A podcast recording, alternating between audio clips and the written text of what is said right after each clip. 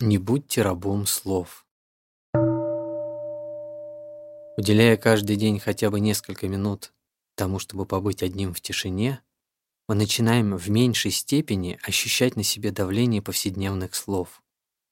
Когда нам комфортно наедине с собой, мы чувствуем себя свободными, как птицы, и постигаем глубинную суть вещей.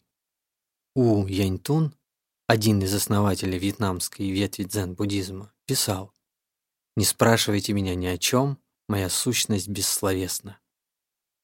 Чтобы практиковать осознанную речь, мы должны практиковать осознанное молчание. Только так мы поймем свои истинные мысли и увидим глубинные причины их возникновения. Тишина — главный залог способности смотреть вглубь себя.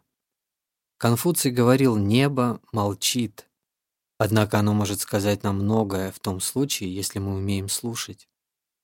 Если мы слышим смысл тишины, то с нами будет говорить каждая песня птиц и каждый шелест сосновых веток. Мы все хотим общаться с дорогими нам людьми. Существует множество способов такого бессловесного общения. Когда мы используем слова, то превращаем их в некие ярлыки, полагая, что они отражают действительность. Если мы говорим «дом», «дети», «мужчина», «женщина», «слушать», в нашей голове возникают определенные картинки, и нам трудно проникнуть за пределы этих мысленных представлений. Если мы хотим общаться с дорогими для нас людьми по-настоящему, то нам стоит помнить о существовании других невербальных форм коммуникации, осуществляющихся и на сознательном, и на подсознательном уровнях.